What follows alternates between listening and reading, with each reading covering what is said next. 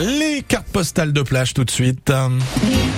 Quel ravissant spectacle, n'est-ce pas, cher monsieur Justement, j'admirais la mer. Pour moi, les vacances au bord de la mer sont toujours très agréables et reposantes.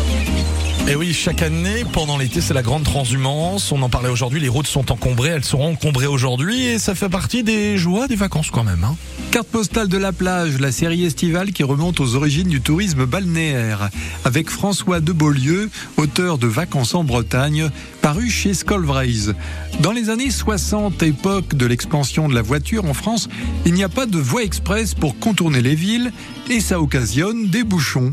Des bouchons, euh, mais qu'on trouvait déjà euh, au début du XXe siècle, sans doute. Parce qu'en fait, euh, les voitures sont arrivées assez vite en Bretagne. Elles sont même tellement présentes que les villes et les villages les plus fréquentés doivent prendre des mesures de police.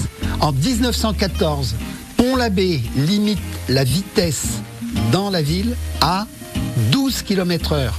Mais effectivement, c'est surtout dès que l'automobile s'est démocratisé, que des petits véhicules relativement bon marché permettent d'emporter toute la famille et les bagages indispensables pour un séjour d'un mois, que euh, on, va voir arriver euh, des embouteillages qui sont d'autant plus pénibles que euh, ces petites voitures sont des étouffoirs sous le soleil du 1er août. On a du mal aujourd'hui à imaginer ce que pouvait être l'obligation de suivre pendant des kilomètres un camion impossible à dépasser et qui crachait une épaisse fumée noire et ne roulait qu'à 30 km dans les côtes. En tout cas, certains ont gardé la nostalgie de ce temps-là. Il y a une association euh, qui s'appelle Calandre et Torpedo qui reconstitue tous les ans les embouteillages qui paralysaient la Nationale 12 dans la traversée de Morlaix, qui était un des endroits les plus étroits et difficiles. L'utilisation massive de l'automobile a mis fin au temps où on pouvait uniquement avec des transports en commun qui étaient vraiment bien conçus et qui faisaient une toile d'araignée formidable sur toute la Bretagne.